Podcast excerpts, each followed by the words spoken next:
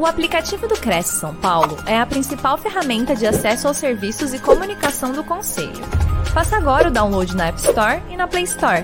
E siga nossas redes sociais no Facebook e Instagram. Olá, boa noite a todos. Bem-vindos a mais uma live produzida pelo Cresce São Paulo. O nosso convidado de hoje é Luiz Cláudio Moraes Amado. Boa noite, Luiz, tudo bem? Boa noite, Cristiane, tudo bem? Boa noite, Carol. É uma Boa honra noite. estar aqui junto de vocês novamente. Nós que agradecemos sua participação, Luiz. É, Luiz já é nosso antigo parceiro, mas eu vou apresentar você para os nossos internautas, tá bom, Luiz? Luiz é administrador de empresas, pós-graduado em finanças, marketing e empreendedorismo, consultor financeiro, professor, palestrante e autor do livro Matemática Financeira com HP 12C. E você também tem um outro livro agora, né, Luiz? Sim, eu, eu, terminei agora, foi lançado agora há pouco tempo, a, no final de 2022, o, a minha mais nova obra, que é uma obra direcionada para o público de corretores de imóveis. Né? Ele chama, é um livro chamado Matemática Financeira com HP 12C para corretores de imóveis. E com esse livro a gente tenta potencializar é, ainda mais capa e capacitar o corretor para que ele seja um corretor de excelência, para que ele seja um corretor prof mais profissional. Com certeza. E, e, o tema de hoje da live vai ser como surgiu a profissão do corretor de imóveis no Brasil. E seja bem-vindo, boa palestra. No final a gente retoma a conversa, Luiz. Tá jóia então, Cris. Bom, pessoal, então é, é, um, é, um, prazer estar aqui junto de vocês novamente, é um prazer estar com a galera do Cresce, né? E, e hoje a gente vai estar falando um pouquinho a respeito da, de como surgiu a profissão de corretor de imóveis no Brasil, não é verdade? E o que, que acontece? Esse, esse tópico ele está muito é, atrelado ao flanco histórico do país, né? ao, ao, ao flanco histórico da, da vinda da família real portuguesa para a cidade do Rio de Janeiro.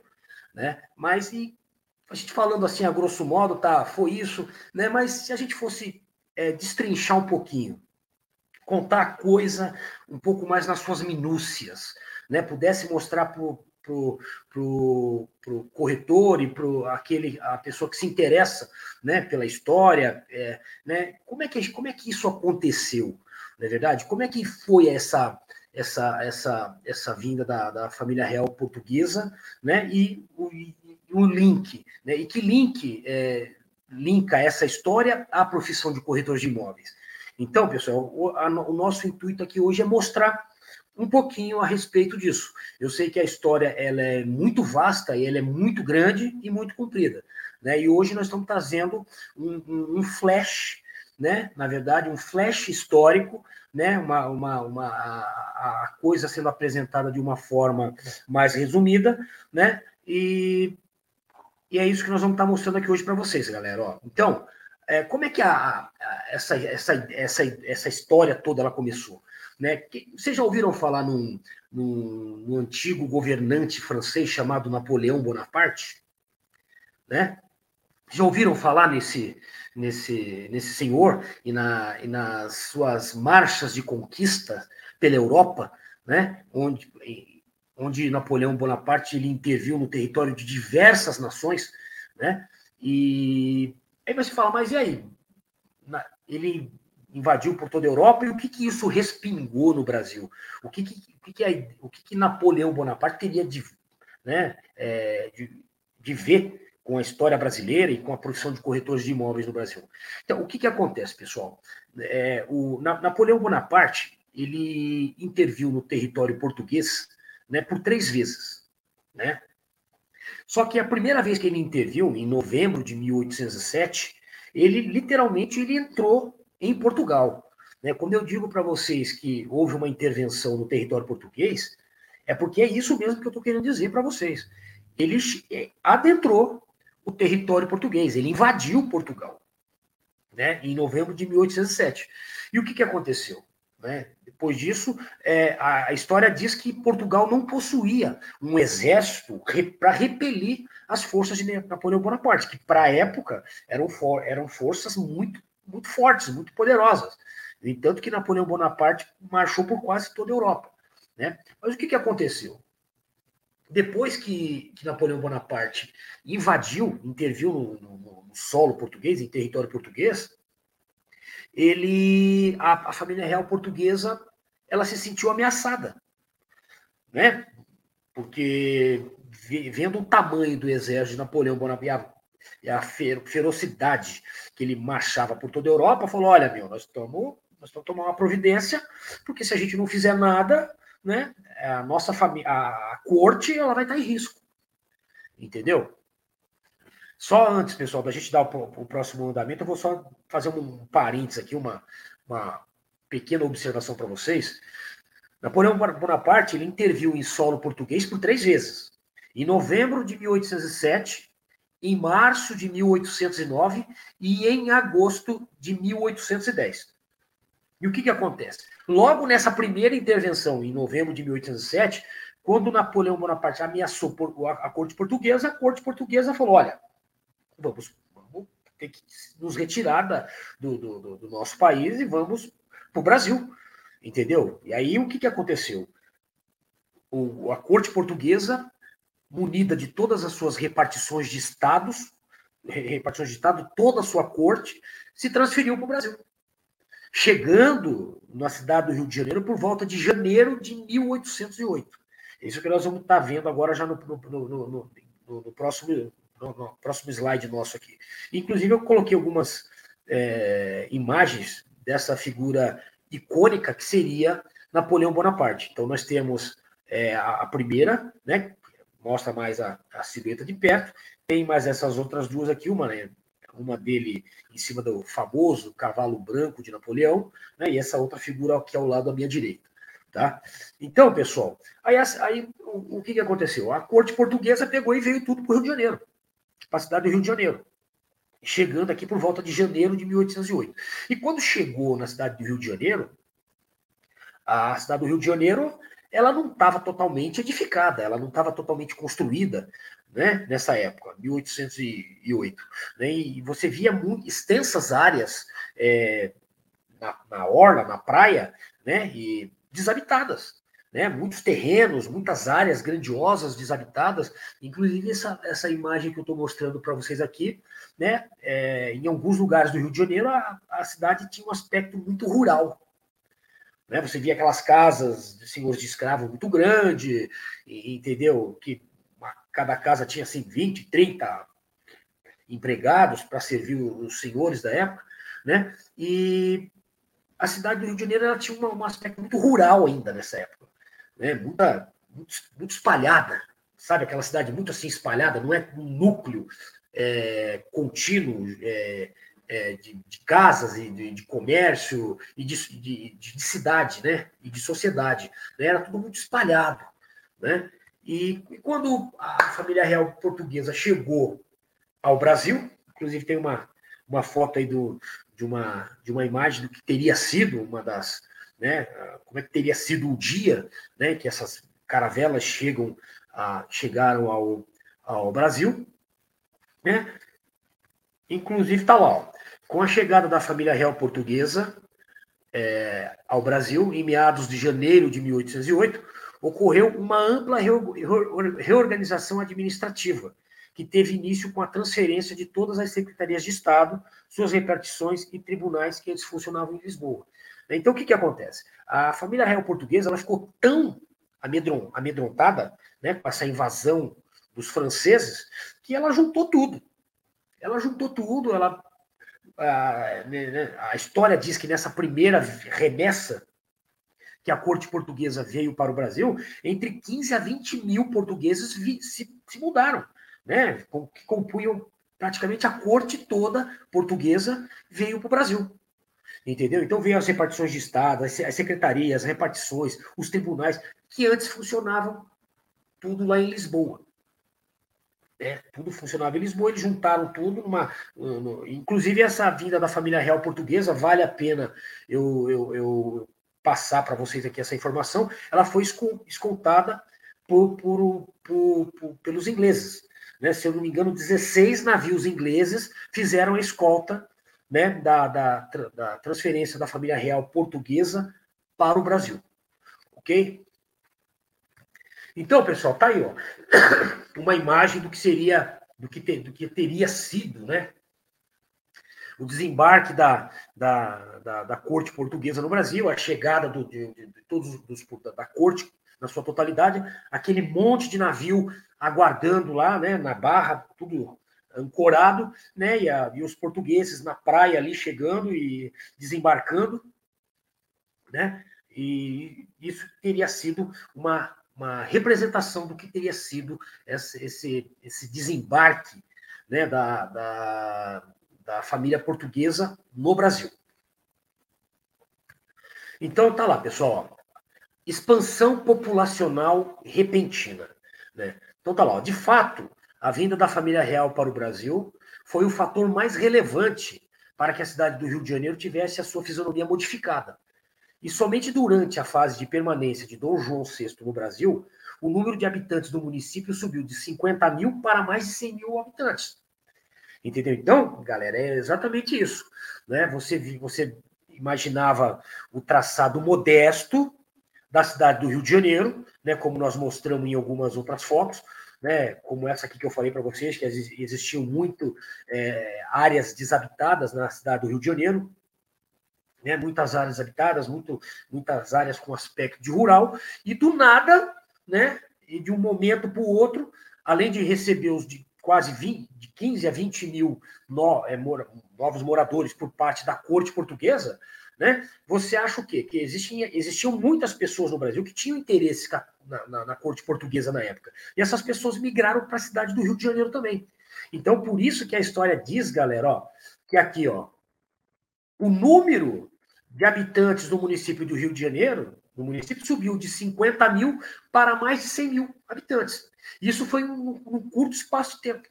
Se você pensar só que de 15 a 20 mil vieram por parte da corte portuguesa, né? esses outros 30 mil vieram tanto do Brasil como de outros lugares do mundo. Pessoas que tinham negócios com a coroa portuguesa e que gostariam de estar perto da coroa portuguesa para defender os seus interesses, sejam eles comerciais, enfim. Entendeu? Então, a, a população do estado do Rio de Janeiro ela começou a inflar. É, exatamente a, é, é, é, é, o termo mesmo, inflar. Começou a aparecer muita gente. Entendeu? Muita gente mesmo se mudou para a cidade do Rio de Janeiro.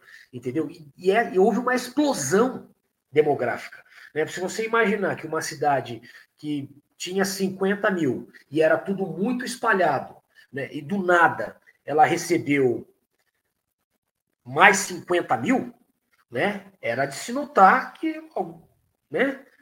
Que esse alvoroço todo ele começasse, começasse a gerar perspectivas, né? E nós vamos ver mais adiante como é que foi essa, como é que, como é que aconteceu isso, ok? Então, pessoal, então você via lá, ó, quer ver, ó?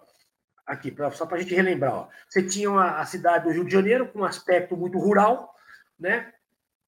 Estava se desenvolvendo, né, em torno de 50 mil habitantes na cidade toda, mas tinha aquelas áreas vazias, né, áreas com muita área rural, muita, muito espaço, muito espaço sem nenhuma construção, ou com uma construção aqui, outra lá embaixo, entendeu? Então era, tinha muito espaço é, é, disponível, muito espaço vago, né? E aí, num segundo momento, você vê que a cidade do Rio de Janeiro ela começou a inflar e nós começamos a ter um aspecto meio assim que lembra, que muita gente lembra de, desse alvoroço todo aí, dessa, dessa gentarada toda, começando a se fixar num lugar só.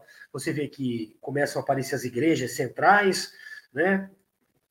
muitos casarões antigos e aquela galera toda na rua né, galera, pessoas com charretes, cavalos, né, e você vê lá no fundo do morro construções sendo ocupadas lá no morro, lá em cima, entendeu? Então, essa vinda da, da, da família real portuguesa para o Brasil provocou isso, provocou essa grande é, é, expansão demográfica.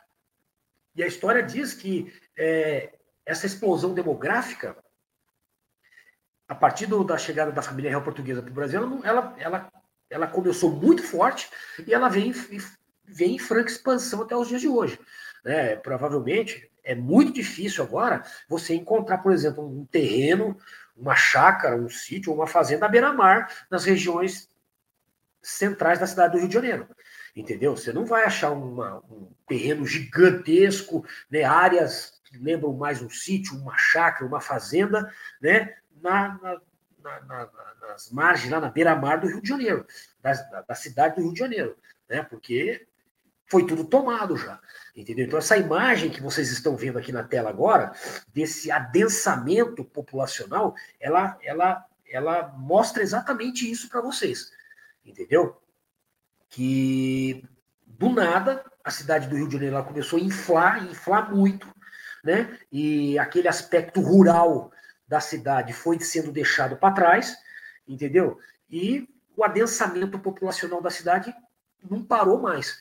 Né? Então, essa foto ela mostra exatamente isso, né? que agora de uma área simplesmente rural, né, desabitada ou com poucas casas, você já começa a ver aquele adensamento populacional e começa a ver muita gente mesmo convivendo junto. Né? Se você vê, se você tomar pra, por ideia essa, essa imagem que eu coloquei há pouco aqui do, da, da área rural do Rio de Janeiro, você via que era uma área com poucas com pouca casa. Né? Você via uma casa grande com seus funcionários e mais nada. E, e acredito eu que poderiam haver é, quilômetros sem que você encontre uma outra casa. Né? E, e exatamente isso, galera. Ó. É esse adensamento populacional né, que foi o estopim. Tá? Então, pessoal, tá lá. Ó.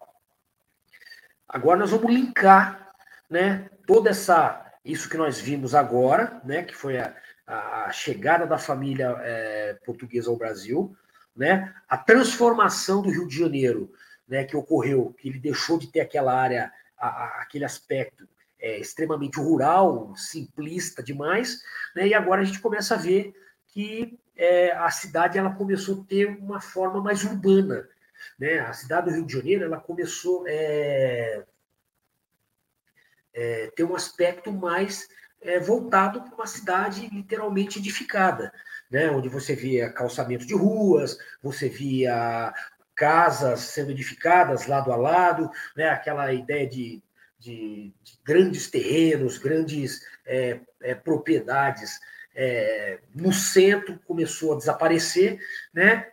com, com esse adensamento populacional, e a cidade ela deixou, vai aos poucos deixando de ter esse aspecto rural, né? Aquela chácara, um sítiozinho, uma fazenda aqui, uma casa aqui, outra lá, isso aí foi desaparecendo, entendeu? E aí, mas como é que funcionou? Foi, a cidade do Rio de Janeiro foi perdendo esse aspecto rural, foi sendo introduzido o aspecto de uma cidade literalmente é, constituída e a profissão de corretor. Como é que ela surgiu nesse, como é que ela, ela, ela, ela apareceu de fato, né? Na, na, na, em meio a esse, esse, essa história toda. A, a, a, profissão ela, ela, é, ela surgiu da seguinte dessa, dessa mesma ideia, galera. Ó.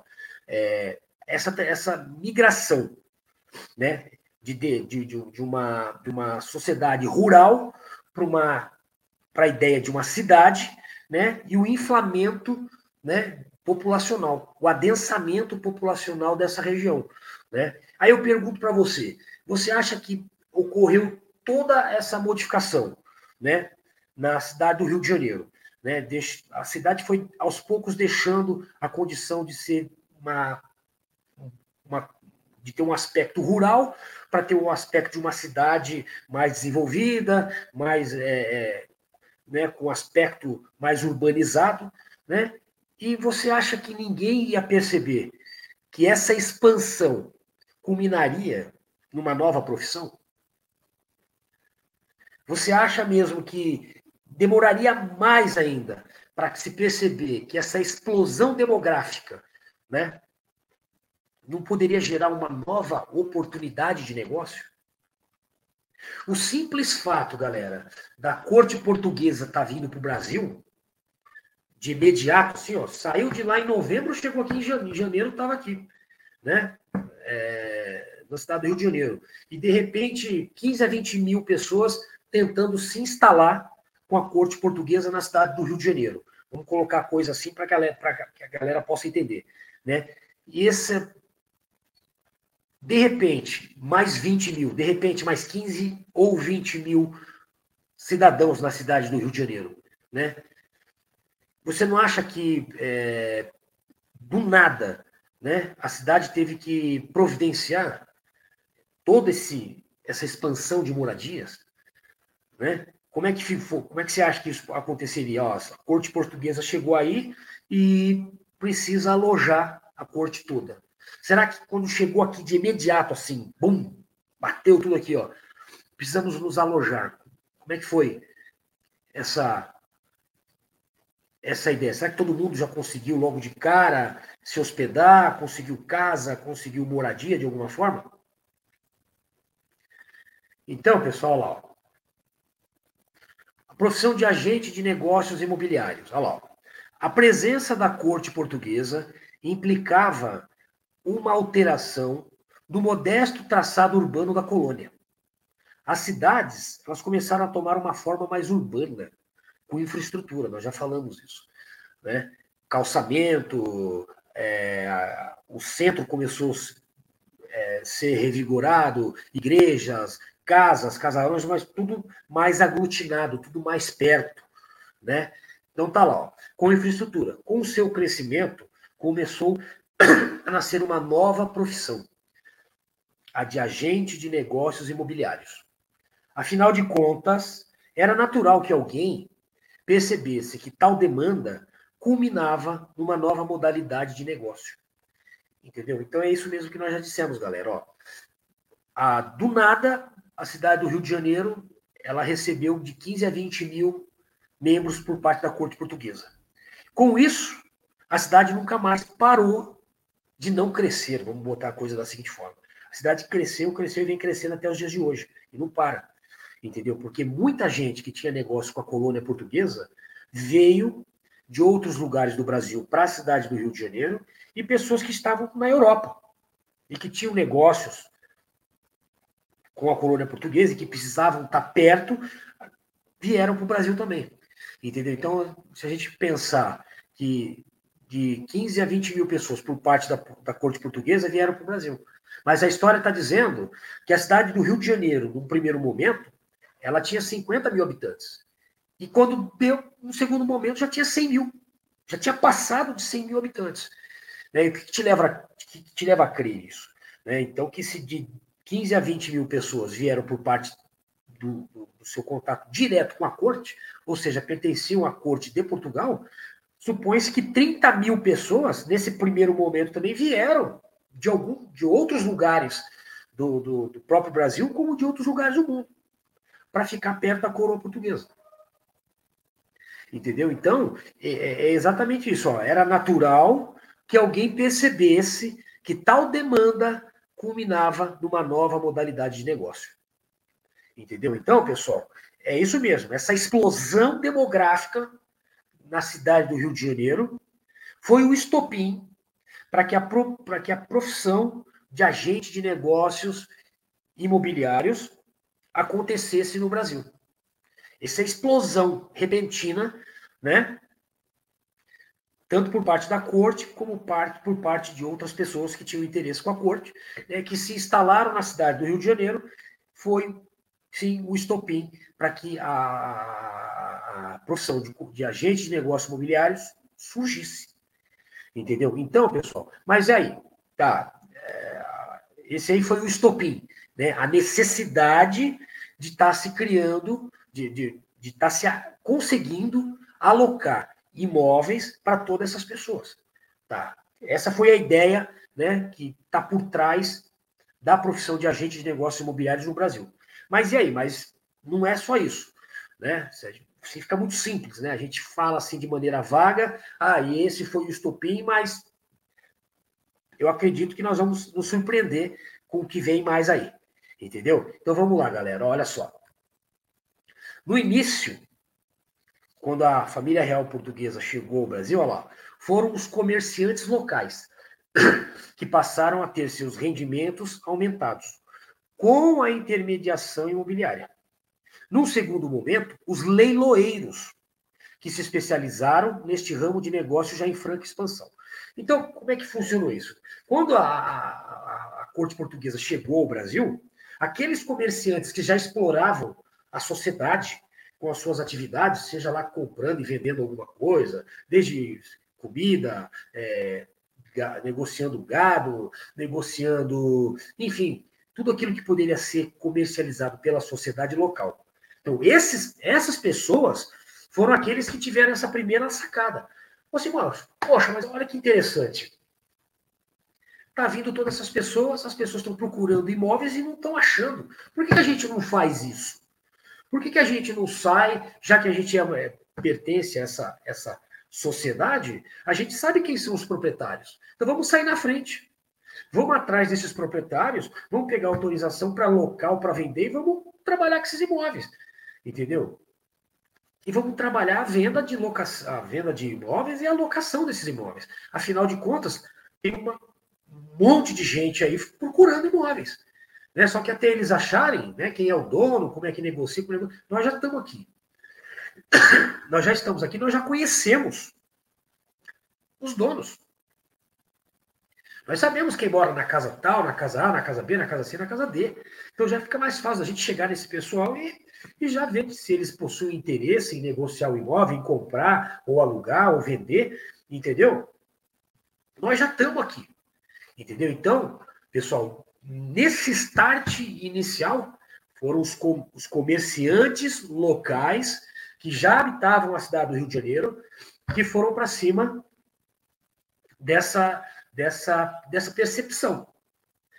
E, com certeza, ganharam muito dinheiro nessa época. Né? Segunda, a segunda etapa, né? os leiloeiros. Né? Os leiloeiros que se especializaram nesse ramo de negócio já em franca expansão. Então, esse negócio, essa modalidade de negócio já estava em expansão por parte dos comerciantes locais. Eles já vinham tocando o negócio. Né? Já vinham tocando o negócio. E aí os leiloeiros entraram nessa também.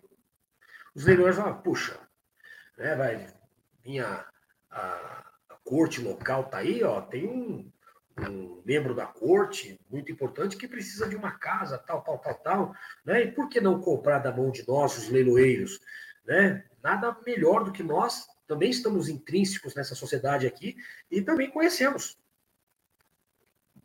conhecemos os ricos fazendeiros, os proprietários de grandes imóveis locais, entendeu? Então eu acredito que para nós também não vai ser difícil, né? Chegar nesses, nesses proprietários e, e também propor grandes negócios, entendeu? Então, pessoal, os segundos a se beneficiarem do, da, da, dessa nova é, empreitada foram os leiloeiros de imóveis. Tá, então tá lá, os leiloeiros que se especializaram neste ramo de negócio já em franca expansão. Então os leiloeiros pegaram esse negócio que já vinha crescendo, né, o ato de transacionar imóveis já vinha crescendo na mão dos comerciantes locais, e eles pegaram esse gancho que já estava em franca expansão e foram para cima. E também se deram muito bem nesse, nesse, com essa nova profissão. Entendeu? Então, e aí, pessoal, mas ainda está faltando, a lacuna não foi fechada ainda. Entendeu? Então vamos lá. Ó. Então vamos lá. Ó. Primeiro, os comerciantes locais. Segundo, os leiloeiros. E quem é? E agora? Terceira etapa agora, terceira parte, olha lá. Ó. Os agentes imobiliários. Em seguida vieram os agentes imobiliários. Pessoas que, com um caderno de apontamentos em mãos, alguma organização e o sonho de prosperar na vida, passaram a intermediar negócios imobiliários utilizando os anúncios nos jornais para divulgar suas ofertas e muita disposição para identificar os vendedores e deles adquirir a autorização para negociar seus imóveis. Então, pessoal, depois dos comerciantes locais, depois dos leiloeiros, é que apareceram os agentes imobiliários, com essa configuração inicial. Entendeu? Pessoas que com um caderno de apontamentos em mãos, algum, alguma organização e a necessidade de dinheiro, necessidade de dar uma guinada na vida, de melhorar suas vidas. Né? Então, essas pessoas passaram a agir né, e intermediando negócios imobiliários como uma profissão. entendeu? Utilizando os anúncios dos jornais para divulgar suas ofertas e muita disposição para identificar os, os vendedores e deles adquirir a autorização para negociar seus imóveis. Inclusive, pessoal, eu não, eu não, eu não publiquei para vocês, mas no meu livro aqui eu, te, eu tenho um modelo do que teria sido o primeiro anúncio. Ó, tá aqui, desse lado aqui. Ó. Esse é o que teria sido o primeiro anúncio publicado no jornal do, da cidade do Rio de Janeiro, isso em é, é, 4, dos, 4 de junho de 1821. Né? Então, com, a, com a, a, o advento da, da publicidade, né? em 4 de junho de 2021, num jornal local, foi publicado o primeiro jornal, o primeiro anúncio para se transacionar um imóvel na cidade do Rio de Janeiro. Ok? Vamos lá, vamos em frente, galera. Então tá lá, pessoal. Ó. Com relação à regula regulamentação da profissão agora, ó. Em 1962, a Lei 4.116, ela sancionou a primeira regulamentação da profissão dos intermediadores mobiliários. Ok? Já em 1978, com a nova regulamentação, amparada pela Lei 6.530, que legalizou a profissão de técnico em transações imobiliárias e ratificou a atuação dos conselhos federal e regional. Entendeu, pessoal? Então, em 1962 foi criada e em 78 foi legitimada. Ok? E com essa, é a partir agora, a partir dessas duas datas, é que a profissão, literalmente, na sua concepção da palavra, ela surgiu de fato. Entendeu? Técnico em transações imobiliárias surgiu em 62, ratificada em 78, e aí a profissão de técnico em transações imobiliárias ela passa a existir de fato. Entendeu?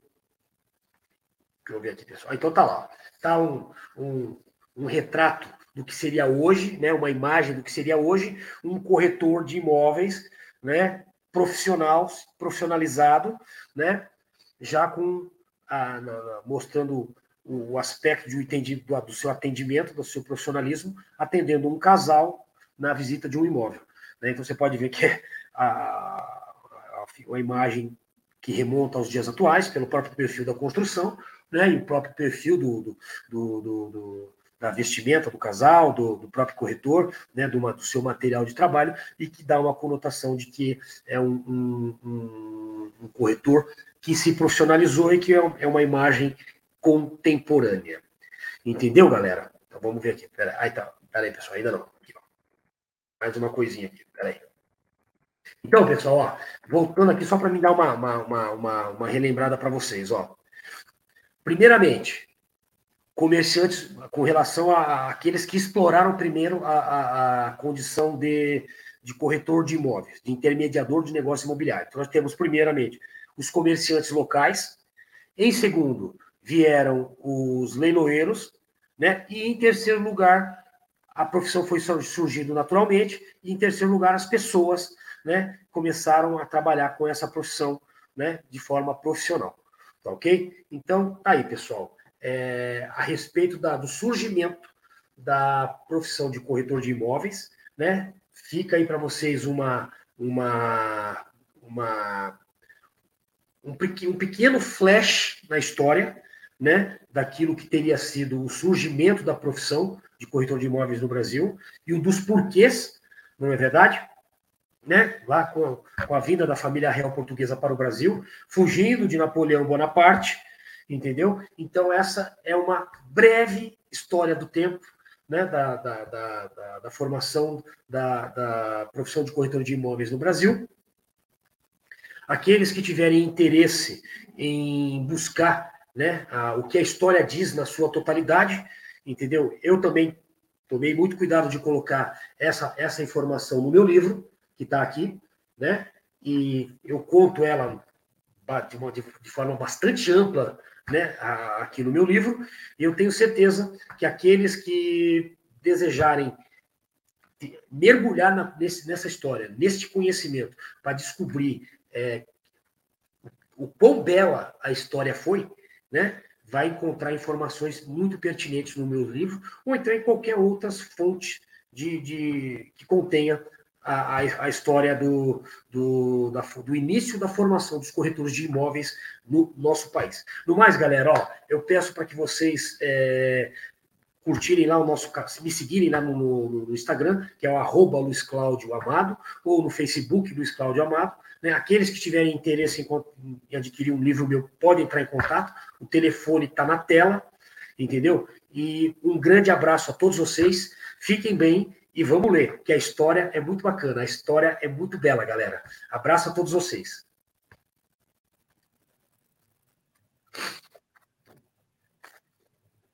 Oi, Luiz, estou voltando aqui com você. É, eu tenho uma pergunta para fazer para você de aluna e professor. É, eu queria saber com você, é, dentro dessa história que você explanou, né, explicando aos corretores de imóveis como é que surgiu a profissão dentro da história do Brasil. Eu queria saber com você quais os reflexos ainda dessa, é, dessa inclusão de Portugal ao Brasil, né? E dessa tomada de poder de Brasil-Portugal até hoje que a gente sofre. É, principalmente no mercado imobiliário, existe algum reflexo ainda que começou lá atrás e que a gente ainda segura esse padrão até hoje? Olha, é, eu, eu, eu, eu como eu disse para você, Cris, é, a, a, depois que o, que o, Rio de Janeiro ele perdeu aquele aspecto rural, né, e ele foi se transformando numa cidade, que foi um processo natural, né, porque a cidade, a, a cidade ela começou a inflar, ela começou a receber gente, e você vê que, por exemplo, a cidade do Rio de Janeiro hoje, ela só tem como crescer para cima. A cidade do Rio de Janeiro, você dificilmente vai encontrar um grande terreno à beira-mar.